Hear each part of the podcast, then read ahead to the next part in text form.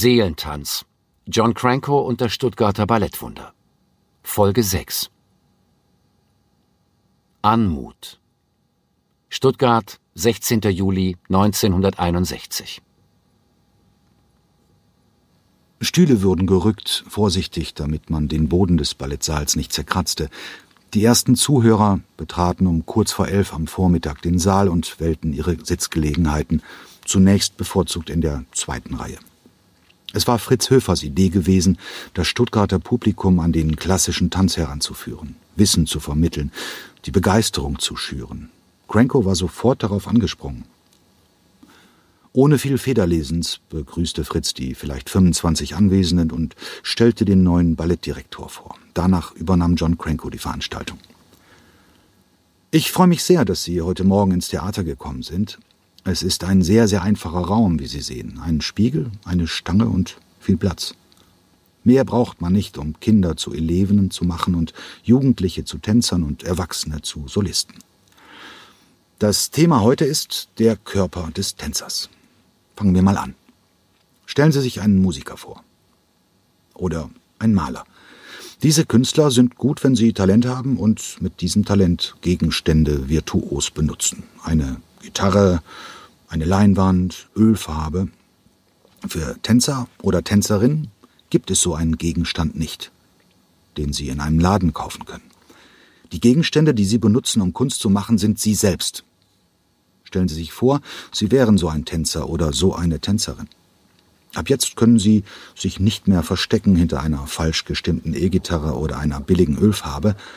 Ab jetzt sind Ihr Status, Ihre Qualität, Ihr Ansehen einzig und allein abhängig von Ihrem eigenen Körper. Einige Zuhörer nickten verständnisvoll. Von Ihren Füßen er ging in die Knie und bekam den Schuh einer sportlichen Dame um die 50 zu packen. Sie brach in lautes Kichern aus. Von ihren Beinen, dabei umfasste er blitzschnell den Oberschenkel eines Mannes, auch er lachte lauthals auf zum Vergnügen der anderen. Von ihrem Rücken, Cranko war hinter die Sitzenden in der zweiten Reihe gelaufen und massierte kurz jede Wirbelsäule, was für tumultartige Heiterkeit sorgte. Dann lief er wieder zurück, um vor einer korpulenten Frau in die Hocke zu gehen. Von ihren Armen, von ihren Muskeln und von ihrem Gesicht. Dabei gab er ihr einen dicken Kuss auf beide Wangen. Die Augen der Gäste waren weit geöffnet, lächelnd, vollkommen bei der Sache. Diese Matinee würde niemand vergessen, denn dieser Cranko war ein Charmeur und ein Witzemacher und ein Geschichtenerzähler, ein Wirbelwind. Sie haben als Tänzer oder als Tänzerin keine Ausrede mehr. Sie können die Schuld nicht mehr abwälzen. Nur wenn Ihr Körper perfekt ist, kann Ihre Kunst perfekt sein. Ahnen Sie, wie verletzlich Sie sind?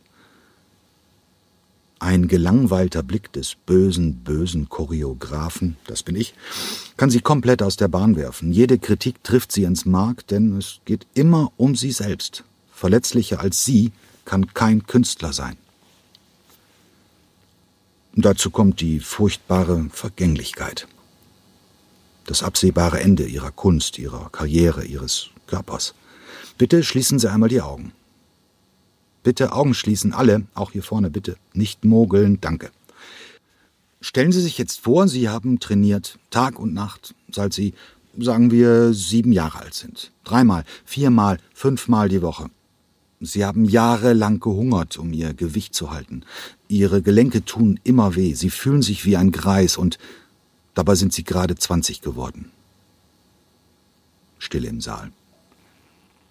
Sie haben kaum noch Freunde, Wer, frage ich Sie, möchte mit Ihnen befreundet sein, wenn Sie jeden Tag von früh bis spät proben, wenn Sie abends immer erst um elf aus dem Theater kommen und wenn Sie dann keinen Wein mittrinken, sondern Apfelsaftschorle? Einige Zuhörer begannen mit geschlossenen Augen zu kichern. Nein, mit Ihnen macht das Leben keinen Spaß, denn Sie denken immer nur an das eine lautes Lachen.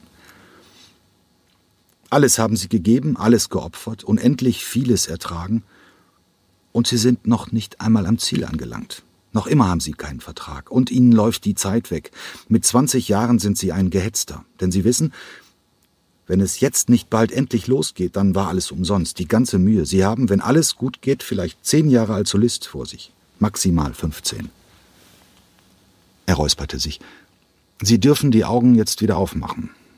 So fühlen sie sich, wenn sie Balletttänzer sind. Wenn sie Glück haben, dann erwarten sie ein paar gute Jahre, aber das gilt leider nicht einmal für alle. Viele, vielleicht gehören auch Sie dazu, blühen überhaupt nicht auf. Doch genug mit den schlechten Gedanken. Ich darf Ihnen nun ein paar Exemplare vorstellen, meine Damen und Herren.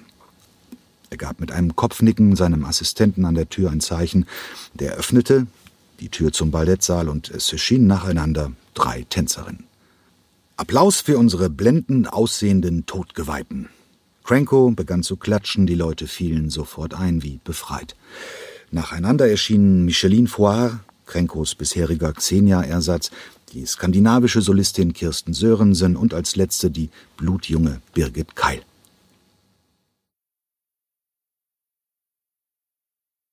Haben Sie gesehen, wie die Damen gehen?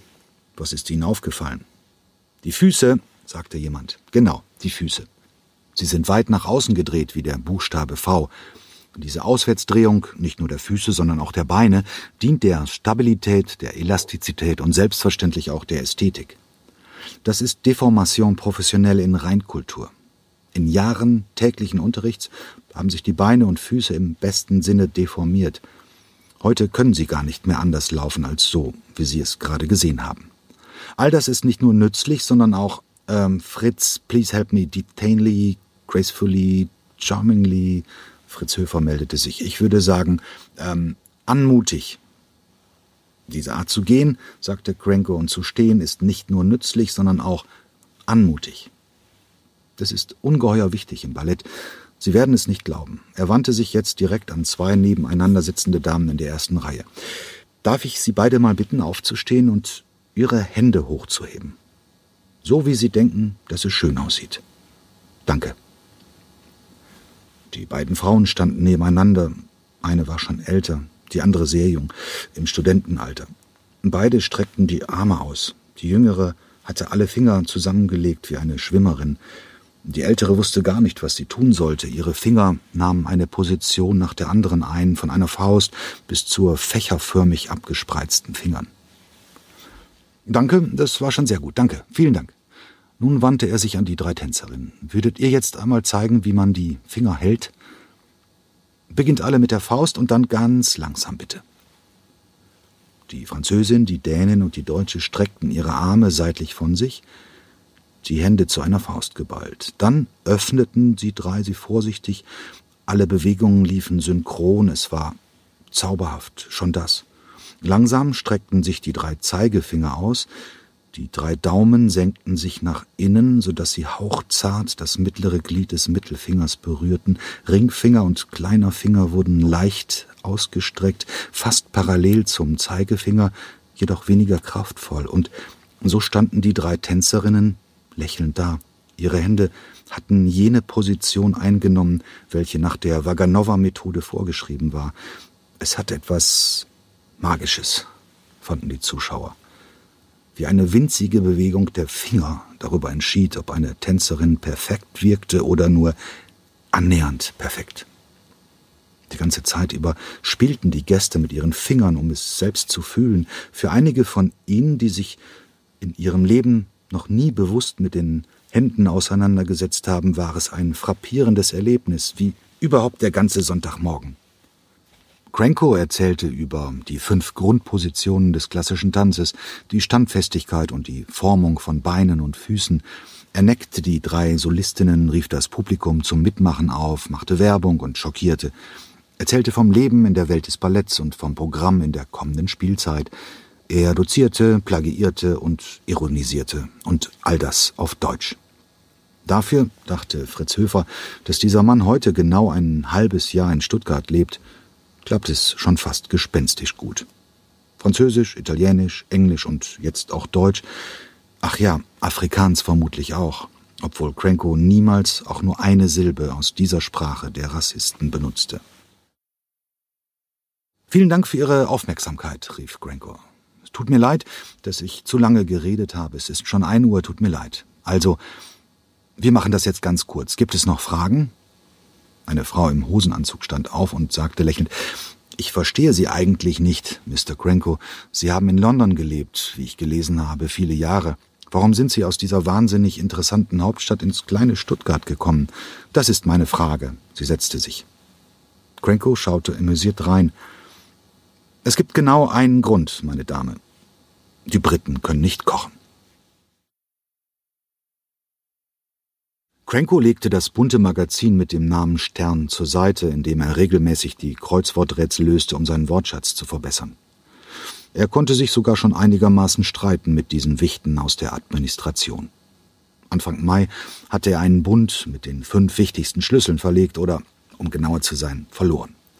Das war sicherlich nicht ideal gewesen, aber wie dieser penetrante Hausmeister Guter darauf reagiert hatte, mit mehrfachen persönlichen und aggressiven Ermahnungen und schließlich mit einer Beschwerde an die Verwaltungsdirektion, die daraus natürlich eine Staatsaffäre machte. Genau wie diese Deutschen einen der fünf Schlüssel nannten. Generalhauptschlüssel, wie ein militärischer Dienstgrad. Damit nicht genug, dieser Herr Guter nervte ihn seit Wochen mit dem angeblichen Rauchverbot im Haus. Herr Krenko, wie oft soll ich Ihnen das noch sagen? Nach den feuer- und sicherheitspolitischen Vorschriften der Württembergischen Landestheater Stuttgart aus dem Jahre 1925 ist es nicht statthaft, im Ballettsaal zu rauchen. Dieser Hilfsjurist, dabei rauchten doch alle. Wenn Herr Guter einen seiner Anfälle bekam, konnte er, verbal jedenfalls, schon recht anständig Paroli bieten. Weil er trotzdem natürlich jedes Mal nachgeben musste, machte Cranko seine Zigarette aus und steckte sich die nächste an, wenn der Wachhund den Saal wieder verlassen hatte. Es war schon alles ziemlich engstirnig im Musentempel zu Stuttgart. Cranko stand auf, legte den Stern, eingebunden in einen unschönen Umschlag des Lesezirkels, zurück auf den Zigarettenautomaten neben dem Eingang, wo sich die anderen Wochenmagazine befanden, die Brigitte und der Spiegel, schmiss zwei Mark in Münzen ein, fischte sich eine jungfräuliche Schachtel heraus und verließ die Kantine. Als er die Treppen hochging, hörte er Geräusche aus dem Ballettsaal. Obwohl die Zeit schon drängte, steckte Cranko kurz seinen Kopf hinein. Da tanzte sie. Allein, ohne Klavierbegleitung. Noch nie hatte Cranko eine Tänzerin erlebt, die so hart trainierte, wie ein Windhund, den man von der Kette gelassen hatte, dachte er. Marcia HD hatte in der kurzen Zeit seit ihrem Vertragsbeginn schon mehrere Kilo abgenommen und wirkte insgesamt entspannter, glücklicher Heute Abend begann die Ballettwoche am Ende seiner ersten Spielzeit 1960, 1961 mit Gaststars vom Londoner Royal Ballet, vom Ballet de l'Opéra de Paris und von, den, von der Cuevas-Truppe aus Monte Carlo.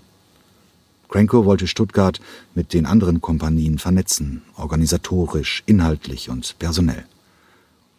Xenia Pelle würde ihre letzten fünf Auftritte in Stuttgart haben, während Marcia ihren ersten Auftritt als designierte erste Tänzerin hatte.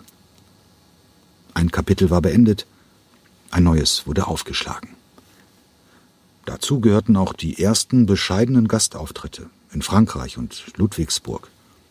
Seine Leute sollten reisen, reisen, reisen, um sich vorzubereiten auf die großen Tourneen der Zukunft. Als er seine zukünftige Prima Ballerina so sah, unnachgiebig kämpfend mit der Schwerkraft, mit den physischen Beschränkungen des Körpers, mit dem letzten Hauch von Faulheit und Bequemlichkeit, mit den Schmerzen, dem Muskelkater, musste Cranko unweigerlich an die kleine Elevin im Royal Ballet denken, der er eine der wichtigsten Entscheidungen seines Lebens verdankte, vielleicht die wichtigste. Noch einmal dachte er an den Tag von Marcias Audition und den brutalen Machtkampf mit Schäfer, als der sich auch nach immer heftigeren Auseinandersetzungen nicht hatte erweichen lassen, musste Cranko bis zum Äußersten gehen, gleich beim allerersten Mal. Wenn Sie Marcia nicht nehmen, Chef, dann wird das Konsequenzen haben. So leid es mir tun würde, in diesem Fall müsste ich wieder kündigen. Das war kein taktischer Schachzug gewesen, sondern die Wahrheit. Ein solches Talent ziehen zu lassen, das hätte seinen Prinzipien widersprochen. All das, die despektierlichen Bemerkungen der Kollegen und die entscheidende Weigerung Schäfers, würde sie von ihm jedenfalls nie erfahren. Marcia sollte sich ganz und gar auf ihre Aufgabe konzentrieren können. Hallo Marcia. Sie wandte sich um, ohne ihren Tanz zu unterbrechen. Hi John. Wie es euch gefällt. Stuttgart, 5. September 1961. Jürgen Rose hatte sich eine Tasse Kaffee vom Tresen geholt und balancierte sie vorsichtig zu seinem Platz unter den hohen Klappfenstern, wo er seine Entwurfsmappen und seinen Mantel schon vorher abgelegt hatte. In seinem legeren Anzug und mit einer schwarzen Struwwelfrisur sah der 24-Jährige prächtig aus. Die Kantine war leer, bis auf die hin und her wuselnde Bedienung hinter dem Tresen, einen Mann zwei Tische von ihm entfernt, der einen Rotwein trank und offensichtlich Kreuzworträtsel löste und ihn selbst. Er war zu einer kurzen Besprechung aus Ulm angereist, wo er nach seiner Ausbildung an der Hochschule für Bildende Kunst und ohne dass seine Eltern etwas davon wussten, an einer privaten Schauspielschule in Berlin sein erstes Engagement als Bühnenbildner bekommen hatte. Gleich wollte er sich mit einigen Stuttgarter Kollegen treffen, um seine abschließenden Entwürfe für eine Shakespeare-Theaterdekoration durchzusprechen. Wie es euch gefällt, sollte unter der Regie des Schweizer Werner Dügelin Ende Oktober 61 in Stuttgart aufgeführt werden, und dieser Auftrag war sehr wichtig. So wichtig, dass er überpünktlich angekommen war. Nur noch sieben Wochen verblieben, bis das Shakespeare-Lustspiel in Stuttgart aufgeführt werden sollte, und er war nicht nur für das Bühnenbild, sondern auch die Kostüme verantwortlich. Er hatte hart gearbeitet, denn er wollte schnell heraus aus diesem winzigen Ulm auf der kalten schwäbischen Hochebene, obwohl die Stadt als Talentschmiede galt. Er hatte auf die Dauer andere Plätze vor Augen. Stuttgart, München, Berlin, Hamburg, die Hauptstädte Europas und irgendwann einmal vielleicht auch die Met in New York. Energisch öffnete er seine Ledermappe, um sich seine 14 Entwürfe vor der in etwa einer Stunde anberaumten Besprechung noch einmal anzuschauen. Als er sie gerade mehrfach der Reihe nach durchblätterte, um die Farbgebung zu vergleichen, wurde er plötzlich angesprochen. Hey, was machst denn du da? Der Kreuzworträtsellöser in dunkelgrünem Pullover mit ockergelbem Rollkragen hatte sein Magazin und seinen Kuli auf den Tisch gelegt und schaute ihn aufmerksam an. Ach nichts, Jürgen Rose war über das sich anbahnende Gespräch nicht besonders erfreut. Das sind Bühnenentwürfe. Deine? Der Mann ließ nicht locker. Ja, meine. Shakespeare. Der Unbekannte leerte mit einem Zug sein halbvolles Glas Rotwein und rutschte, ohne sich zu erheben, mit seinem Po auf der langen Holzbank rasch seitwärts und steckte seine auffallend lange Nase auch schon in die Zeichnungen. As you like it. In wenigen Augenblicken hatte er aufgrund von nur zwei, drei sichtbaren Skizzen treffsicher Shakespeares Komödie herausgefiltert. Aus seinen Eigenbetrachtungen endgültig aufgeweckt und höchst erstaunt fragte Jürgen Rose, Woran sehen Sie das denn? Ah, die Pastelltöne hier und hier. Mit seinem Finger fuhr der Mann über zwei Stellen auf zwei verschiedenen Seiten, ohne sie zu berühren, die sagen mir, dass es eher eine Komödie ist als ein Drama oder eine Tragödie. Außerdem, deine Skizzen haben hier kein mediterranes, sondern ein hartes, ein klares, ein nordisches Licht. Und hier, er zeigte auf Blatt Nummer drei. Das könnten doch die Ardennen sein. Vielleicht eine Flussbiegung der Maas? Verbannung Herzog? Richtig? Richtig. Der Bühnenbildner starrte gebannt auf die Silhouette des Mannes. Darf ich? Ohne das Einverständnis abzuwarten, nahm John Cranko den Stapel Skizzen und betrachtete eine nach der anderen. Das ist toll, sagte er schließlich. Wirklich ganz hervorragend. Er zeigte auf die vorletzte Skizze. Massenhappy End, drei Paare, fantastisch. Deine Raumgestaltung, fröhlich, dezent, ohne die Konzentration von den Schauspielern abzulenken. Wer heißt du eigentlich? Ich heiße Jürgen Rose. Und wie alt bist du? 24, gerade geworden. Wow, Anerkennend schnalzte Cranko im Raum herum, wie um den Zeichner einem nicht vorhandenen Publikum vorzustellen. Jürgen Rose hatte sich durch die Analyse des vielleicht zehn Jahre älteren Mannes nicht ertappt, sondern auf eigenartige, tiefgehende Weise verstanden gefühlt und geschmeichelt. Das distanzierte Sie, welches er noch vor wenigen Minuten benutzt hatte, wäre lächerlich gewesen. Und du? fragte er, der Mann nahm ihn ins Visier, begann breit zu grinsen, streckte seine Hand aus und sagte John Cranko, Ballettdirektor. Ups. Jürgen Rose ergriff Crankos ausgestreckte Hand. Lange saßen die beiden lächelnd so da. Ihre Hände bewegten sich kraftvoll aneinander geklammert auf und ab, bis John seine Hand zurückzog, den Ellenbogen auf den Tisch fallen ließ, sein Kinn in die Handflächen legte und seinen Gesprächspartner, wenn möglich, noch intensiver fixierte.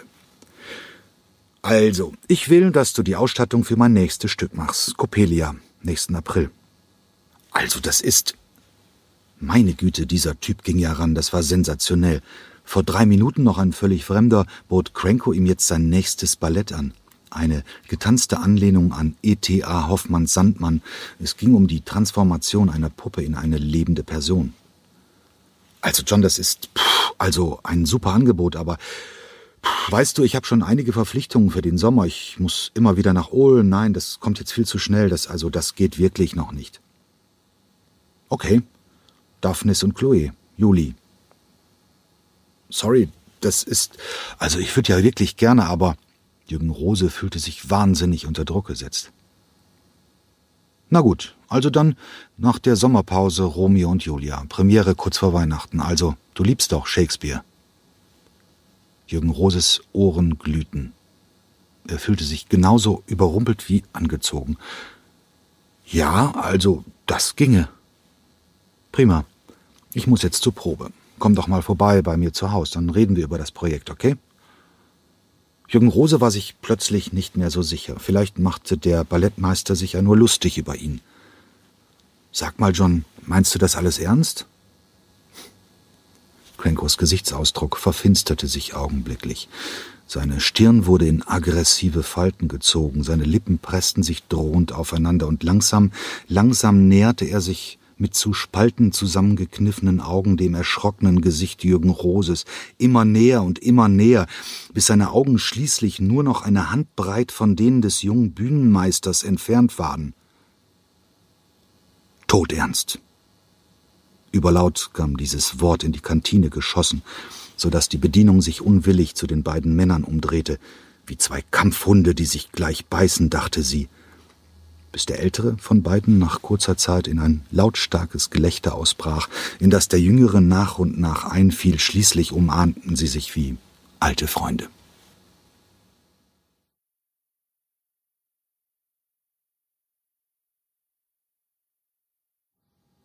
Er kann sprechen.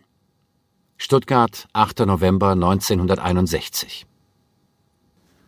Es war für John Cranko stets ein erhabenes Gefühl, die Zuschauer zu betrachten, die gekommen waren, um in Kürze der Aufführung beizuwohnen.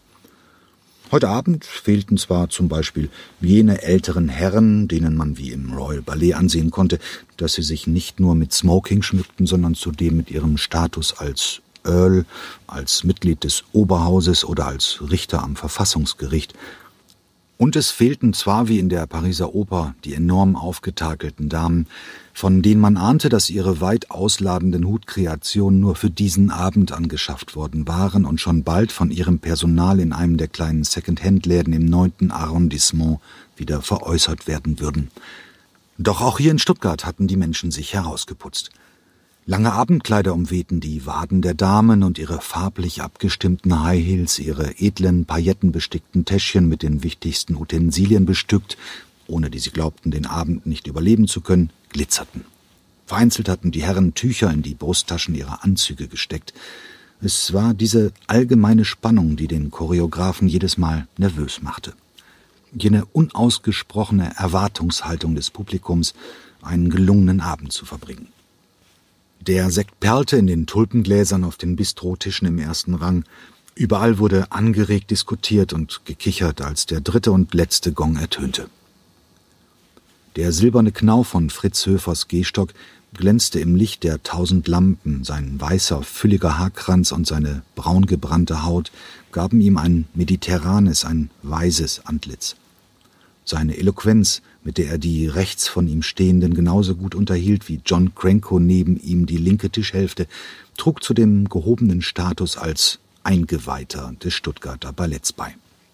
Als die Leute sich nacheinander in Gruppen empfahlen und ihre Plätze einnahmen, darunter sein Partner Uli, der sich mit einem Augenzwinkern entfernte, fragte der führende Ballettfreund Stuttgarts.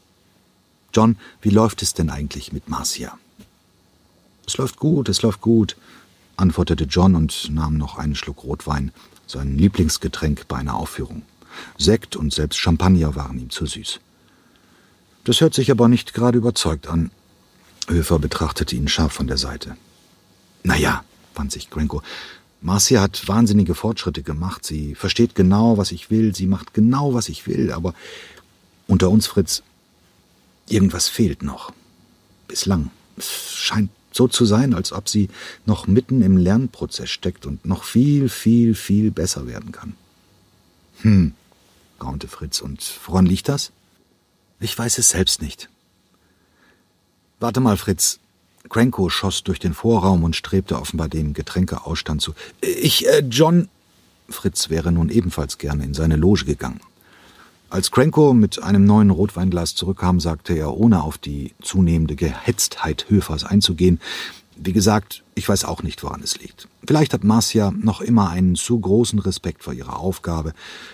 Vielleicht ist sie noch nicht ganz in Stuttgart angekommen oder vielleicht hat keines der beiden Ballette heute Abend sie gefesselt. Fritz Höfer enthielt sich eines Kommentars und starrte stattdessen demonstrativ auf seine Armbanduhr.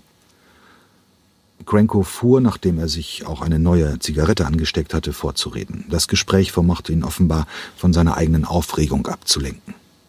Was ich sage, ist Unsinn. Sie tanzt die Capricciosa genial und die Antigone ebenso. Das ist es nicht, Fritz. Aber ich weiß nicht, es scheint einfach noch nicht Klick gemacht zu haben bei ihr. Hm, lautete Höfers Kommentar. Aus dem Innenraum der Oper hörte man jetzt eindeutig das Orchester. Du, wenn du reingehen willst, geh ruhig. Ich bleib noch für eine Zigarette. Ja, John, bis dann, bis nachher. Der Gründer der Nover-Gesellschaft bemühte sich, mit seiner Prothese so schnell wie möglich die bereits geschlossene Tür zu erreichen. Als letzter stand Cranko nun im Vorraum und beobachtete unkonzentriert die beiden Garderobieren, die Nummernzettel ordneten, Mäntel glatt zogen und sich dezent unterhielten. Je wichtiger eine Aufführung war, desto nervöser wurde er. Das war schon immer so gewesen. Er hatte es fast nie ausgehalten, eine ganze Vorstellung auf seinem Sitz zu verbringen. Und zu sehr hatte er Panik davor, dass seine Kompanie nicht gut ankam. Und dieser Abend war sehr wichtig. Es war die erste Gelegenheit für ihn als Neuer, dem Publikum seine choreografische Sicht der Dinge zu präsentieren, seine Truppe vorzustellen, erste Spuren zu hinterlassen. Er drückte seine Zigarette aus, die erst halb geraucht war. Es musste sein, er musste sich stellen.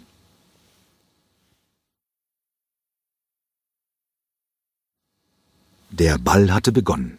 Die Männer umschwärmten La Capricciosa, die stadtbekannte geheimnisvolle Schönheit, die das Gesicht hinter ihrer schwarzen Fledermausmaske verbarg.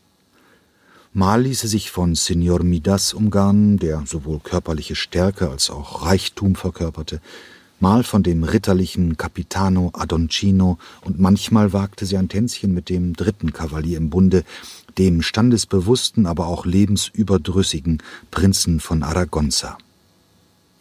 Gleich würde die Schlüsselszene folgen, die in Großbritannien einen solchen Erfolg gehabt hatte, dass sie mittlerweile bereits als kontextfreie Einlage auf Gala-Veranstaltungen getanzt wurde.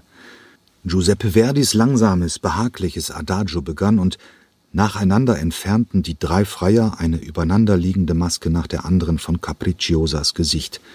Doch auch unter der dritten Maske kam nicht, wie man erwartete, ihr Gesicht zutage, sondern eine weitere Hülle. Als die drei Kavaliere, Gary Byrne, Hugo de Laval und Alfonso Catta, in ihrer Ehre gekränkt die Tanzfläche verließen, nahm Marcia Heide, die Capricciosa, die letzte verbliebene Maske selbst ab und begann ein Solo, das ihre tiefe Trauer ausdrückte.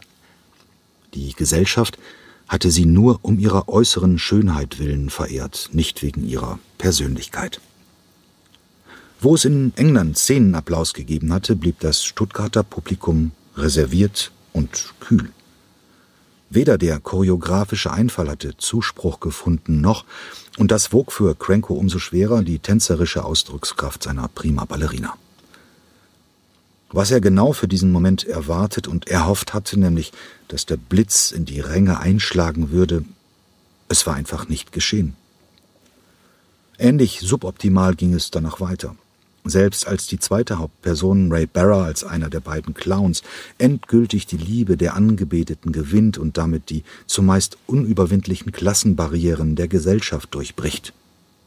Großartig getanzt von beiden, dachte Cranko mit beginnender Verzweiflung, aber wirkungslos verpufft. Selbst der dramatische Tanz der beiden Clowns, Moondog und Bootface, die ins Deutsche übersetzt platterweise Mondhündchen und Stiefelgesicht hießen, hatte keinerlei emotionale Anerkennung zur Folge. Und das, obwohl es um den Kern des Stücks ging. The Lady and the Fool handelt von reinen Gefühlen jenseits von sozialen Mauern und Gepflogenheiten. Einerseits der Liebe zwischen der weiblichen Attraktion des Ballettabends zu einem Außenseiter – andererseits der alten Freundschaft zwischen den beiden Clowns, die diese auch nach ihrem Hahnenkampf um die schöne Capricciosa in die Zukunft hinüberretten konnten. Zwei Monate intensive Proben, umsonst, dachte Cranko. Nur um die Qualität seiner Kompanie deutlich zu verbessern, hatte er den ersten Ballettabend der neuen Spielzeit vom September auf den November verlegt. Er hatte sein neues Traumpaar Heide Barra ins Scheinwerferlicht rücken und mit einem Riesenapplaus empfangen lassen wollen. Doch offenbar verstanden die Leute das Stück nicht oder fanden die Abfolge von komischen und pathetischen Szenen banal oder unpassend. Wie man sich täuschen kann, dachte Cranko. Gerade hatte das Royal Ballet seine im Jahre 1955 noch einmal stringenter bearbeitete Version von The Lady and the Fool ins Programm für seine erste historische Russland-Tournee aufgenommen, wo sie für riesigen Nachhall gesorgt hatte. Einen Lichtblick gab es freilich. Die Verkörperung des Kutschers durch den erst 18-jährigen Dänen Egon Matzen, einen der vielversprechendsten Neuzugänge dieses Sommers wie schüchtern Egon gewesen war, als er zum Vortanzen kam, atemlos vor Aufregung. Auch er hatte, wie schon Marcia, keine überragende Performance angeboten. Doch die geradezu euphorische Gunstbezeugung durch seinen Landsmann Erik Brun hatte Krenko von längeren Zweifeln befreit. Brun, der neben seinem Partner Rudolf Nurejew begabteste Tänzer der Gegenwart, hatte in höchsten Tönen von Matzen gesprochen und seine heutige Nebenrolle hatte Cranko in seiner Wahl bestärkt. Der junge Tänzer hatte eine ungeheure Bühnenpräsenz und mit seinen Armen konnte er Dinge tun, von denen andere Solisten nur träumten. Egon Matzen war so unglaublich schüchtern gewesen, dass seine Kollegen und Kolleginnen bezweifelten, dass er überhaupt reden könne. Es war bis vor wenigen Wochen eine der vielen Tratschgeschichten gewesen. Bis der schweigsame bis stumme Tänzer eines Tages in der Garderobe lauthals geflucht hatte, weil jemand seine Wasserflasche genommen hatte. Wo ist mein verdammtes Wasser? Eine verbale Explosion. Bereits am gleichen Tag hatte in der Kompanie ein Satz die Runde gemacht.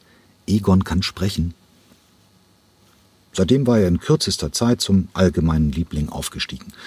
Die älteren Tänzerinnen und Tänzer schätzten seinen Witz und begannen ihn als guten Typen ins Herz zu schließen. Jetzt jedenfalls hatte er als Kutscher in The Lady and the Fool mit seiner blonden Mähne und seinem sehenswerten Tanz ziemlichen Eindruck gemacht. Die letzte Szene vor der Pause Capricciosa, Mondhündchen und Stiefelgesicht, die drei von der Ballgesellschaft Ausgestoßenen, zelebrierten ihr Zusammengehörigkeitsgefühl und suchten sich eine Schlafgelegenheit auf einer Parkbank. Die Bühnenscheinwerfer gingen aus, die Hauptbeleuchtung ging an. Ein müder Applaus erschallte. Die ersten Zuschauer standen umgehend auf, und nach nur einem Vorhang waren Crankos Hoffnungen endgültig zerstoben. Ach komm, John, das war gut. Gib dem Publikum noch ein wenig Zeit, dann wird es deine Stücke schätzen lernen. Fritz Höfer klopfte Cranko auf die Schultern, nebeneinander verließen sie die Loge. Draußen klirrten bereits die Gläser. Das zweite Ballett des Abends, Katalyse, war zwar deutlich besser weggekommen als The Lady and the Fool, aber ausgerechnet beim Schlussstück Antigone blieb das Publikum emotionslos und verhalten. Marcia machte große Fortschritte. Peter Wright war aus London zu seiner Unterstützung nach Stuttgart gekommen. Egon Matzen war ein riesiger Gewinn. Schön und gut. Aber nach zehn Monaten im Schwabenland und ohne einen einzigen großen Erfolg fühlte Krenko, dass der Druck immer größer wurde, von außen und von innen. Er holte sich ein neues Glas Rotwein, zündete sich eine neue Zigarette an und versuchte, gute Miene zum bösen Spiel zu machen.